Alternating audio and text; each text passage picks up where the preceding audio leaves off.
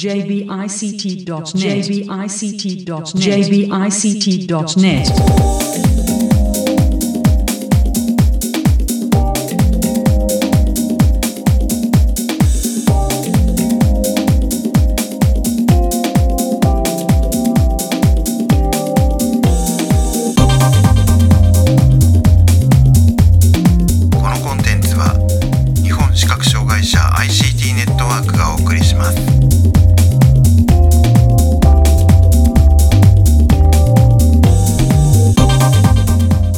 こんにちは。相変わらず設立準備中の日本視覚障害者 ICT ネットワークがお送りするポッドキャストサイトワールド2018特集の第1回をお送りします、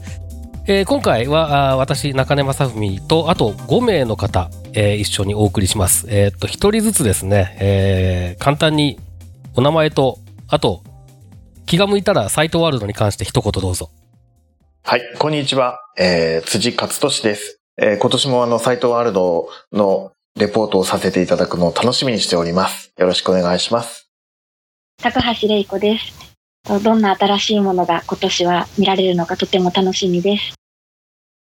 高橋智香です。えっ、と今年のサイトワールドではあの視覚障害者の移動支援システムに関する、えーイベントとあとは AI についてのセミナーが楽しみです。よろしくお願いします。小川俊和です。僕は出店側として参加します。よろしくお願いします。はい。石木正秀です。えー今年もロービジョン関係の、えー企業さんに、えー同行させていただきます。よろしくお願いします。はい、よろしくお願いします。ということで、えーサイトワールド2018、えーですけれども、えーまあこれお聞きいただいている方だとご存知の方も多いかとは思うんですけれども、毎年、えー11月の1日から3日にかけて、東京都内、錦糸町の駅前の丸井が入っているビルの上にある、墨田産業会館というところを会場にして、まあ比較的規模の大きな視覚障害関係の展示会と、それから視覚障害関係のセミナーですとか、まあ、と体験会とか、そういったものですね。そういったものが併設されるというイベントです。で、今年が、えっ、と、13回目になるということなんですけれども、えっ、と、この、えー我々日本視覚障害者 ICT ネットワークでは、一昨年からかな、正式には、えー取材をして、主に IT 関連の出展者さんにインタビューをした様子をポッドキャストでお送りしてき、えーました。で、実はその前から、えっ、と、辻さんと石木さんとは一緒に、えっ、と、あと僕ですね、と一緒にあの、アクセルというサイトで取材をしてきて、なんと今年で6回目ということが今分かったんですけど、はい。ということで、えっと、今年も同じような形で、やっていこうと思います。で、えっと、今まではですね、えっと、第1回の、あの、ポッドキャスト、特集第1回のポッドキャストっていうのは、あの、開会直後の会場の片隅で、えーはいどうでもいい話を3人でするっていう、そういうなんか、あの別に聞いても聞かなくてもいいような、そういう内容だったんですけど、今年はちょっと、えっ、と、趣向を変えて、あらかじめ取材をお願いする、まあ、出展者さんですね。これを、まあ、あの、どこ、どちらにお願いしようかということを、えーリストアップする作業をするんですけれども、まあ、その作業をしつつ、えーこんな話がありそうで面白そうだねっていうようなことをちょっと、えーサイトワールドの会期の前に配信できると、まあ、それで興味を持って言ってくださる方もいらっしゃるかなというようなことで、えー企画してみています。ということで、今回は、あこの6名ですね。えーで、えー今年のサイトワールド、どんなところに注目するのか、あるいはどんなところが面白そうなのかっていう話をお送りして、えーその後、えー準備ができたものから順に、えー出展者さんへのインタビューなどをお送りしていきます。で、えー今、こうして話している、この時点では、えー何社にインタビューの申し込みをするかとか、えーそういったことが一切決まっていませんので、えーもしかしたら、えーこれで終わりかもしれないんですけれども、えーっと、多分1社や2社は応じてくれるんじゃないかなと思いますので、おそらく、えーそう、そう願いたいです。まあ例年10社ぐらいはね、えー10社から15社ぐらいは応じてくださってるんですけど、まあ、あの、えー今年何社になるかはわかりませんが、おそらく10回分ぐらいはね、えー何かしらお送りできるんじゃないかと思いますので、ぜひ、えーお付き合いいただければというふうに思います。ということで、早速、今年の出展者さんのリストを見ながらいろいろと話していきたいと思います。はい。はい。はい。じゃあまず、えっ、と、1社目、これ、あの、ブース番号順なのかな？えっ、と、出展者リストに掲載がある順番で、えー紹介していきたいと思いますけど、まず、え1社目取材のお願いをしようと思っているところが、有限会社エクストラということですけれども、結構皆さん取材した方がいいんじゃないかということで、リストを作る段階で候補として挙げてくださってましたけど、えっ、と、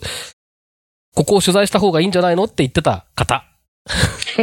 あのー特にどういったところをえ聞きたいかとかありますか？はい。えーっと、エクストラさんが、あの、ジョーズとか、えー、ズームテキストの、えー日本語化とか販売とかをされてるんですけれども、えー、ジョーズ2018、それからズームテキスト2018の、えー親和性とかですね、についてちょっと興味があって取材してみたいなと思ってます。そうですね。僕、あの、ブレルセンスポラリスの、えーこの前、紹介するセミナーに行ったんですけど、その時に、その、実はブレルセン、あ、ブレルセンスポラリスミニの方も、あの、えっと、まだ日本語は喋らないんですけどっていうので、こう、ちょっと見せてもらったことがありまして、で実際にこう、日本語を喋るようになって、あの、初めて見せてもらうのがちょっと楽しみだなと思っています。そうですね。やはり、リニューアルしたブレイルセンスシリーズということで非常に興味があるのと、大型タイプだけじゃなくて今回ので、まあセミナーもそうですし、ブースにも小型のタイプ18マスだったかなのポラリスミニも来るということで、非常に興味があるので、ぜひ取材できればなと思います。そうなんですよね。えっと、セミナーもあるんですよね、エクストラさんね、確かね。あ、ありますね。うん。だだから多分まあ、会場に直接行ける方はね、あの、もしかするとこのセミナー行かれると、すあの、我々の取材よりも詳しい話がうん。聞けるんじゃないかっていう気がしなくもないですけれどもね。はい。続いて KGS 株式会社ですけれども、まあ、あの、えーこれも毎年取材させていただいてますね。えーそうですねとこれ取材した方がいいんじゃないって言ってた方、えーちょっと、ど注目点など挙げてください。はい。やはり、そうですね。KGS さんですと、やはりブレイルメモスマートですね。うん。と、まあ、日本で手に入る代表的な展示ディスプレイの双璧をなすものなので、まあ、今後、もしかしたら小型端末が出るのかどうかっていうのも気になるところですし、ちょっと動向が気になるので、ぜひこっちも取材したいなと思います。はい。えーっと、あの、オーカム社製の MyEye2.0 というデバイスが今回あの、紹介されてますけど、こちらの話が、もしかしたら、その、ブースで聞けるのかなっていうのがちょっと興味があります。そうですね。えっ、と、KGS さんも確か、えー新製品セミナーみたいなのがありましたね。ありますよねますね。。はい。で、これで何を取り上げるのかっていうのも含めてちょっとお興味があるところですね。あと、展示ラベラーがある。展示ラベラ、リニューアルした展示ラベラっていうのがありますね。展示ラベラーってこう、まあ、リニューアルするってことは、もしかしたらなんか新機能がついたりとかするのかなってちょっと気になってて、その、あの、僕、キングジムさんのテプラをはいはい。子供がちっちゃい時に使ってたんですけど、その子供の持ち物に展示も貼れるし、そのうん。普通の文字の名前も貼れるし、で、そういうところでなんかこう、それに、最近多分、その、えっと、キングジムさんのってつもう、もう、使えないのかな？なんかこう、あのーあんまり更新されてないような気がするんですけど、な何かその辺でこう、それに変わるというか、展示ラベラーとして出てきてくれたら面白いかなと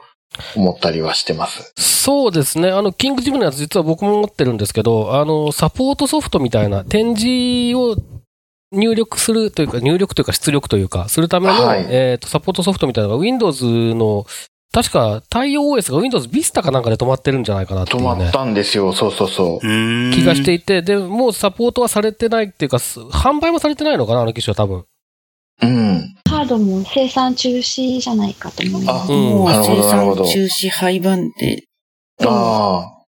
買おうと思ったらもう Amazon とかのマーケットプレイスとかでしか買えないみたいなあ。感じ。はいはいはい。まだまあ2年ぐらい前だと。そういうことを考えると、なんかそれに変わる、何か使いやすいものなのだとしたら、すごくありがたいですよね。うん。はい。では続いて、信濃健士株式会社ですけれども、じゃあこれは、えーっと、小川さんから一言。はい。そうですね。やはり、まあ、待ちに待たれていたブレックストークの PTR3 が出たっていうのと、で、これは今まで無線でしかサピエに接続、あの、リングポケットだと無線でしかサピエに接続できなかったんで、有線でもできるようになったんで、少しサピエの仕様の敷居が低くなったのかなっていうのもあるのと、あと、お楽しみ機能追加オプションっていうのも8月にリリースされているので、構見どころがあるんじゃないかなと思います。そうですね。じゃあ、まあ実際にね、その、どういった機能があるのか詳しくちょっと説明していただいたりとか、あとちょっとね、発売がなんか思ったよりも、えー時間がかかってしまっていたようなところがあったみたいなので、そあー確かにのあたりの経緯をね、ちょっと伺えると、えーそれはそれでまたあーいいんじゃないかなっていう気もしますけれどもね。はい、えー、では続いて株式会社 QD レーザーあーですけれども、ここはあれですね、あの、網膜投影型のプロジェクターっていう、えープロジェクターっていうとなんか大大掛かりなものになっちゃう印象がありますけど、あの、網膜に、えー直接投影して、あの、ものを見せるっていう、そういう、えー仕組みで、2年前かな？ね、みんなで行きましたよね。に、行きましたね取材させていただいて、その時に、あの、比較的詳しく話は伺ってるんですけど、その後どうなったのかっていうところですかね、やっぱり。そうですね。お客さんがどんな反応されてるかとかなんか聞いてみたいですよね。うん。何か改良されてるのかっていうのも気になりますね。そうですね。うん。あの、その使い始めの時にちょっと、なんていうの、合わせるっていうか、あの、はいちゃんと見え方を補正するというか、そういうのが結構なんか、うん、人によってあったり合わなかったりみたいなことがあるっていうようなことをちょっとね、あの、前伺った時に出てたんですけど、そのあたり何か使い勝手が良くなったのかとか、そういった部分とかちょっと興味がありますね。そうそうですね関連して思い出したんですけど、あの、スカパーが今年出展してるのが、うんうんうんその QD レーザーを使ってコンテンツを見るみたいな話だった気がちょっとしそうです、そうです。ふと思い出したんですけど、なんかそういう関連でなんか聞けるかもしれないですよね。そうですね。多分だからそのところの、そこ、まあそ、そういうふうに、あの、多くの人に体験してもらえるレベルまで持ってきてるってことなんだとは思うので、えっ、と、うんうんうん今後の展開等も含めてちょっと聞いてみるのがいいかなとは思いますね。はい。うんそうですね。はい。続いて株式会社アイフレンズですけれども、おこちらは以前取材した時はね、トークンうん。かな？トークンライトかな？なんかそういう、あの、読書支援装置みたいな、拡大もできるって、スキャナーと、えっ、と、OCR と一体型になったようなやつですね。はい。えーようなものとかに関して、あと、あと、あれか、テラタイプかな？の話を聞いたっていう記憶がありますけれども、えーこれ、えー取材候補として挙げてくれた高橋智香さん一言どうぞ。はい、えっ、と、アイフレンズでは、えっ、と、市販の商品で、えー視覚障害者にも使いやすい音声ガイド付きであるとか、ボタンに凹凸があるといったものを多数取り扱っていらっしゃるみたいなんですけれども、あの、そういったものを探してくるコツとか、あとは、あの、売るときに工夫していらっしゃることとか、あとは、あの、なんでしょう、えーあの、買った人からあの今度は他にこのような製品を紹介してほしいといった要望や意見とかが来るのかどうかといったことをお聞きしたいです。はい。確かにあの、家電製品のその一般向けのものを、まあまあ我々も普通に使ってるわけですけど、探すの大変なのは確かで、そうですね。そうですねそうね、なんか、どうやって、あの、ううまく見つけてきてるのかとかっていうのは興味深いところですよね。そう、なかなかこう、普段、ぼーっとネットサーフィンとかしてる範囲においてはこう、見つけられないようなものとかもあったりするので、うーんってこうなんか感心したりすることがあるんですけど、確かにそういう、あの、製品を探してくるコツっていうのはちょっとお伺いしてみたい気がしますね。はい。で、あとはまあ、その、えーと前回取材した時に、えーまだ試作段階というふうに言われていたトーク、多分これがトークンライトだと思うんですけど、えっ、と、これについてその後どんな感じなのかみたいなこともね、ちょっと伺えればなと思いますね。はい。はい、続いて、えっ、と、株式会社ラビットですけど、まあ、あの、ここは、とにかくいろんなものを扱っているので、皆さんそれぞれ興味のあるものがあるんじゃないかと思うんですけど、じゃあ一つずつ辻さんから聞いてみましょはい。えっ、と、僕が興味があるのは、えっ、と、録音雑誌ですね。あの、えー荒川さんの IT おもちゃ箱という雑誌が、すごくなんか、あの、まあガ、ガジェット好きなのですごい興味があるなと思って、ちょっとお話伺ってみたいなと思います。う。意外なところを攻めてきましたね、ちょっと。そうですね。あの、すごいなんか、毎年いろんな新しいデバイスとか紹介してくださるラビットさんなんですけれども、そういうその、なんていうんですかね、コンテンツも素晴らしいじゃないですか。その、いろんな教材とかも発行していらしたりするし、うんそういう意味でちょっと聞いてみたいななんて思いました。はい。じゃあ、石木さん次、なんかありますか？はい。えっと、僕はですね、ラビットさんの出展製品の中で、音声拡大読書機リードミープラスというのを見てみたいなと思ってまして、こう、今までこのサイトワールド特集だと、あの、こう、拡大読書機の、えー製品についてはいろいろと、あの、お伺いしてきたんですけれども、こう、音声とセットになった音声拡大読書機ってあんまり取り上げてこなかったなと思いまして、で、今回たまたまあの出展リストの中に見つけたので、これはぜひあの取り上げてみたいなと思ってます。そうですね。音声付きの拡大読書機って、あの、英語圏だと5年かうん6年ぐらい前から結構バラバラと出始めたんですけど、あのーやっぱりその、日本語の読み上げとかそういった部分での難しさみたいなのが、うん、まあ、うんというか読み上げって結局あれ OCR なので、ええあのーそこの OCR の精度の問題とかいろいろあって、やっぱり、えっ、と、アメリカというか英語圏から遅れること、しばらく。で、あの、以前のインタビューでタイムズコーポレーション、今は名前が変わりましたが、当時のタイムズコーポレーションの山口さんなんかにもこういうものもあるみたいですけどっていう話を伺った時に、やっぱりその OCR の精度の問題ありますねっていうことをおっしゃってたんですけれども、うん。で、えっと、去年の、えーサイトワールドで、えー日本テレソフトさんが、えーダヴィンチかなっていう、なんか、あの、やはりその音声付きの、えー拡大読書機っていうのを初めて、多分初めてサイトワールドに出てきたのはそれなんじゃないかと思うんですけど、うん。それに加えてまたこういうのが出てきたっていうことなので、ちょっとその、そろそろ使い物になるレベルになってきたってことなのかなっていう感じありますよね。そうですね。はい。まあ、あとはラビットさんはね、毎年新しい、なんか、あのーなんでしょう。IT に関係あったりなかったりするいろんな 面白いものを見せてくれるので、ちょっと、あの、な、何が今年の推しなのかっていうのがちょっと興味ありますよね。うん。はい。続いて、プログレステクノロジーズ株式会社。えー、ということで、こちらは、えーと、駅構内の案内システムみたいなもののようですけれども、じゃあこちら、じゃあ、えーと、高橋玲子さん、はい。一言。そうですね。あのーこう手元の装置だけではなくて、まあ、インフラの方にインフラっていうか、そのハードウェア、た建物の方に何かを埋め込むことで移動支援をするっていうのが、うんなんか、なぜ今、その建物の方に直接埋め込もうと思っししているのか、今、あの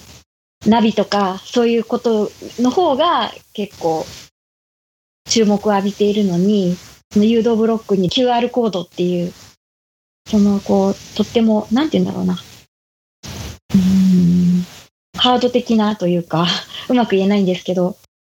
アナアナログっぽいみたいな？そうそうそう、すごいアナログっぽくって、私はなんか結構期待してるんです、そのアナログさに。なので、なんかそその、どうしてそういうことを考えて、どういう発展性を考えてるのかみたいなところはすごい聞きたいなと思います。はい。えー、こちら、小川さんも、えー、と、取材候補として挙げてくれてましたけど、一言あれば。はい。展示ブロックに何かを埋め込んで、まあ、誘導なりナビなりっていうのは、かなり前にも確か、白状の先についけた磁石と強、磁石と、うん。どうのこうのやってっていうのが、一回持ち上がって結局あんまり普及しなかったっていう過去があるんですけど、今回同じく展示ブロックに何かをっていうことで QR コードとスマートフォンっていうので、結構今はその QR コードもスマートフォンもインフラっていうのかな、ハード面、ソフト面っていうのかな、そういうので普及してきているものを使って新たにこういうことを構想してるっていうところが、今後どうなっていくのかなっていうのがちょっと興味あるので、ぜひ聞いてみたいなと思います。そうですね。あの、多分今小川さんおっしゃったやつなんかもそうなんですけど、えっと結構その白状の先で読み取れるようにして IC タグを使うとか、うんうん。えっと、なんかその手の取り組みって多分いくつも今まであったと思うんですけど、それと違って今回のやつに関して面白いのは専用の装置が必要でないっていううん。ところかなと個人的には思っていて、で、なのでその専用の装置を使わなくていいようにしようっていう方向でこっちに来たのかなって僕はちょっと思ってるんですね。うん。で、ただ、その読み取りを確実にさせるためにスマホのカメラを適切な位置に固定する方法が必要なのか、ひそそんなことしなくても実は QR コードって結構読めちゃったりする場合もあるから、うん意外と大丈夫だからこの方向に来たのかみたいなとこちょっと聞いてみたいですよね。そうですね。はい。えー、続いては、株式会社小菅ですけども、これ、去年面白かったな。まあ、あの、あれですね、えー基本的に白状屋さんなんですけど、あの、はい去年取材したマイ導き、はい。えーはい順天長衛星を使ったナビシステムですね。こちらに関して今年も出すっていうことなのかな？ですよね、多分。うん。というのと、あとなんか、えー信号機の信号機カメラ。信号機カメラ。なんかを、いう状態、状態っていうか色を教えてくれるカメラなのか、何なのか、うんそういったものを出しそうな感じですけど、まあちょっとその、前導きに関してはその後、し進捗どうですかって聞いてみたい感じあ聞いてみたいですね。あとこの信号機カメラっていうのは、あのー前導きの話の中でも、その信号機の色をっていう話も確か出てたと思うので、そこ、はいそれと関係がある話なのか、それとは全く別の話なのかっていうところも含めてちょっとね、聞いてみたい感じしますよね。そうですね。はい、えーと、続いては、株式会社ベッセルブレインという、えーところで、ここは、初めて僕は名前を聞きましたが、えーこれを、えーと、挙げてくれたのは高橋智香さん。はい。えっ、と、これは、えっ、と、AI スピーカーを活用した音声認識予約システムというのを出出展されていて、あの、とても興味深いです。あの、と、この前の9月の末頃に、えっと、アレクサスキルアワードで賞を取ったキルがあったんですけど、それは、あの、一般企業でのヘルスキーパーの方がマッサージをする際に予約とか、えーあのお客様の呼び出しを管理するあのための、えースキルででこちらの方は、えー一般向けの治療院の予約システムに関連したものだというふうにホームページには書いてあります。えーですので、えー、とどのようなシステムになっているのか聞いてみたいです。はい。あの、僕これ、えっ、と、サイトワールドの出展者紹介のところで見たときに、さ今、えっ、と、ともかさん言ってた、えっ、と、アレクサスキルアワードのやつなの、のことなんだと勝手に思ってましたけど、確かになんか、よく読むと、あの全然違うものの、みたいですね。あのアレクサアワードのやつはもう本当に、えっ、と、社内、社内で使うことを意識して作られてる感じですけど、これはどうもそうじゃなさそうな、うん。一般で使えそうな感じなんですよね、なんかね。うん。そうですね。面白そうですね。面白そうです興ね。味深いです。あこの会社はあのこの AI スピーカーを使った、えー予約システムの他にもあのウェブ予約のシステムについても、えーウェブサイトで紹介してまして、えーこれはあのこあの一つ一つの治療院の特性に合ったあのウェブ予約システムをあの提案できるみたいな、えーそういったもののように思えますのでそのことについても聞いてみたいです。なるほど。なんか、その、治療院とかの IT 化とか、治療院向けの IT ソリューションみたいなものとかって、僕が知らないだけなのかもしれないけど、今までそんなになかったんじゃないかなという気がしているので、非常にこれは面白いですよね。そうですそうね。ですね。あの、うんやはりマッサージとか針をしていると、あの電話とかメールが来た時にすぐに手を離せないのであの離してしまったらまた手を洗ったり消毒したりして、えー技術に戻らないといけませんので。うんでもあの事務員の専門の方を雇えるような治療院もあのこのあの時代ですので そんなに多くないのかもしれないですし、ええあのいいシステムだと思います。続いては、旧株式会社タイムズコーポレーション。えー、社名がちょっといつなのかよくわかんないですけど変わったようで、えー株式会社システムギアビジョンということですけれども、まあ、これ、こちらはね、毎年、もう第1回から、あのー一番、えー長いインタビューを、はい。はい。あの、してくださって、で、その、ね、製品に関する情報だけじゃなくって、えー日常生活用具の給付制度の話であったりとか、まあそういった部分でもかなりいろいろとお話をしてくださって興味深い内容になってると、えー作っている方は思ってるんですけれども、えーちょっとこれ、そうですね、上げてくださった方も、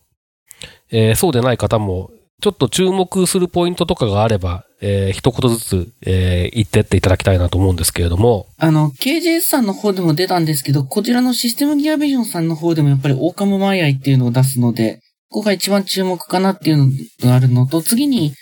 えーっと、音声読書機の新しいタイプで、カメラが、カメラ撮影型ということで、えーっと、クリアリーダープラスですね。はいはいこっちも新しい商品。まあ、アメディアさんでも快速運営出してて、それと似たようなもんだ、もんなんですけれども、こっちも興味ありますね。はい。クリアリーダープラスは去年一応ね、あのーもう、あれ、発売直前だっ確かたのかな？まだ、デモじゃなかったでしたっけ？正式に出たのが今年からうん、多分そうですね。うんですね。うん。うん。なんかテープレコーダーみたいな、あのラララジカセみたいな格好したやつですよね。そうそう。うん僕あれすごい気に入っちゃって、本当は欲しく、すなんか一瞬その場で、くあの、買うって言いそうになったんですけど、まあ、あの、まだ売ってなかったからよかったって感じなんですけどね。はい。じゃあ他なんか、えーありますか？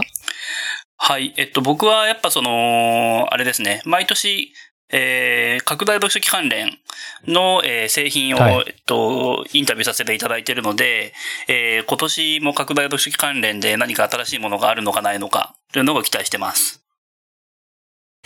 はい。あの、さっきもちょっと別のところで出てましたけど、読み上げ機能付きの拡大読書機なんかに関して、えーどんな状況なのかみたいな話もちょっと聞けるといいですね。そうですね。確かに。いや、なんだろう。僕はもう本当に毎年、あの、山口さんのお話を聞くのを た楽しみにしてるんで、今年はどんな話題でどういう展開のお話が聞けるかっていうのをちょっと楽しみにしてます。はい。続いて株式会社アメディアということですけれども、えーと、これ上がってるのが？テレルーペ、ルーペですよね、きっとね。ねハンドズームって書いてありますね。ハンドズーム。あれですね、あの、電子ルーペで、うん。拡大読書機の安安価なやつなんですけど、コンポジットビデオ端子に挿してテレビにデカデカと映せるっていうやつだと思います。へー。相当昔、確か、どこだっけな、ナイツさんがビジョンスキャナっていうシリーズで出してたんですけど、マウス型の読書機っていうんで、普通、テレビに接続する読書機って、どでかいやつでテーブル型のが主流なんですけど、アメディアさんのテレルーペとか、えーっと、うん、は、確かそう、あの、形としては普通の持ち運びできるこう3.5インチぐらいの小型の拡大読書機なんですけど、線で接続するとテレビにさせるよっていうやつだったと思います。なるほど。ここのところの新商品としてやっぱり快速読む米が多分押して、押してるんじゃないでしょうか。あなるほど、なうるほど。ん。あの、オオービッ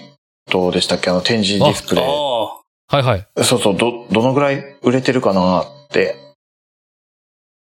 そうですね。なんかその後の改善とかの話もちょっと聞きたいですね。うんうんうんあ、そっか。去年オービットの取材しましたっけ？多分、うんそっか。アメリアで、えーっと、望月さんが見せてくれてるやつ、様子をちょっと紹介したかな。なるほど、はいなるほど。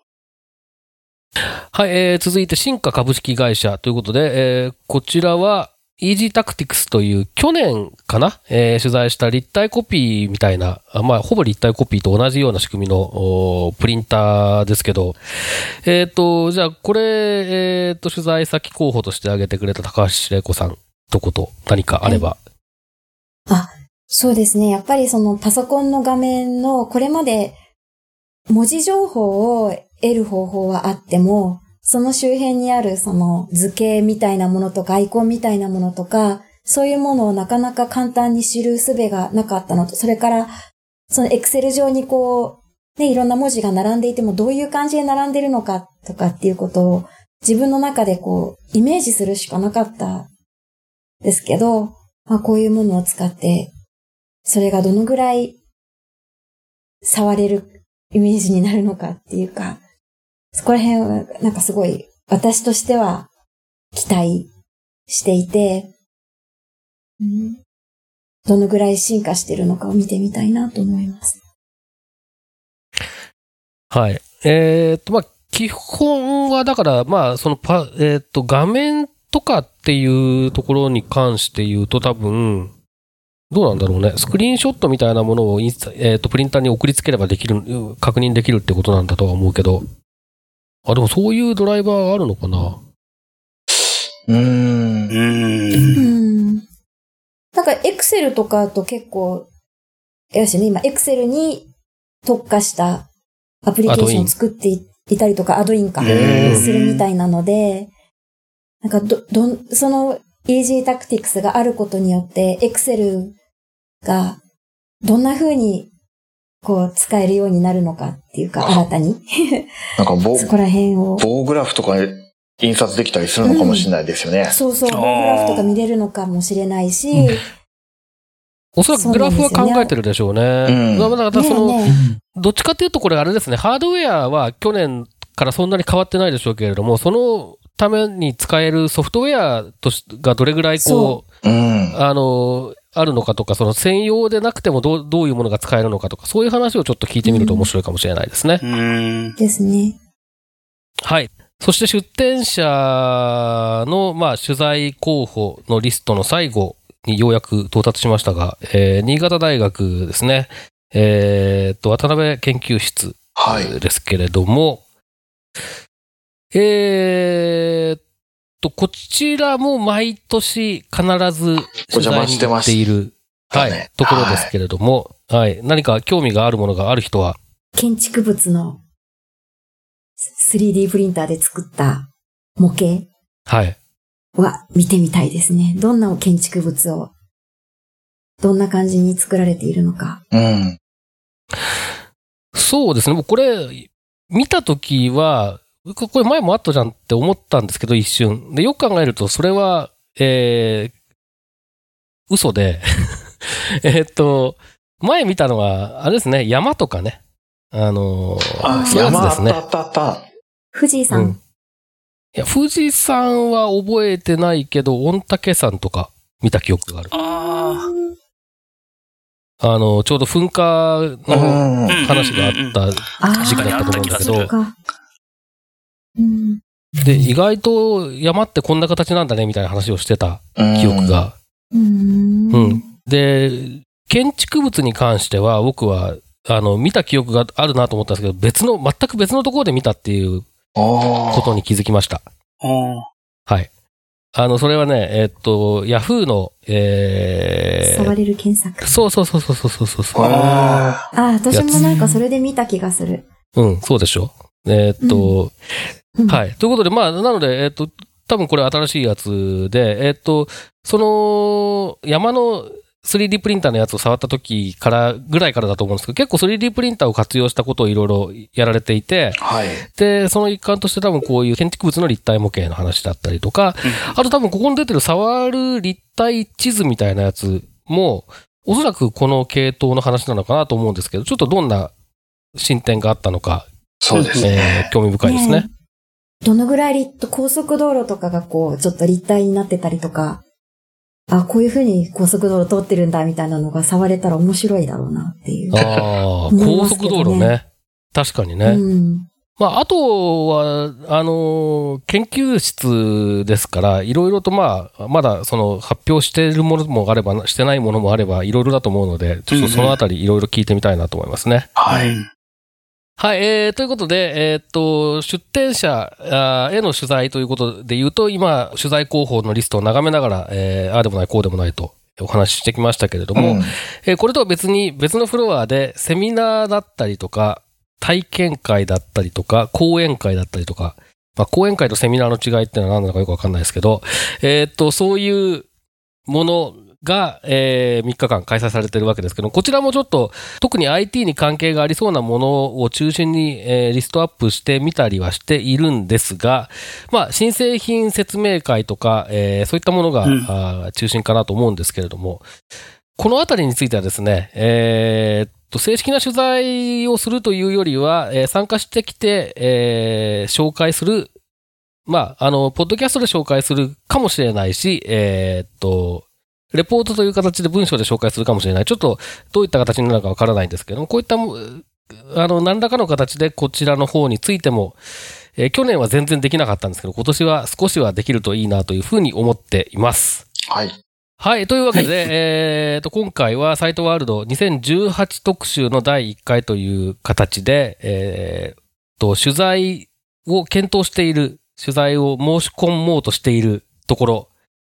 えー出展者さんのお話を中心にお送りしました。えー次回から、えー実際のインタビュー流していけるはずです。はいので、どうぞご期待ください。はい。ということで、えー今回、ここまでは、中根正文と、辻勝利と、高橋玲子と、高橋智香と、小川俊和と、石木正秀でお送りしました。はい。では、えー、サイトワールド2018特集第2回、どうぞお楽しみに。さようなら。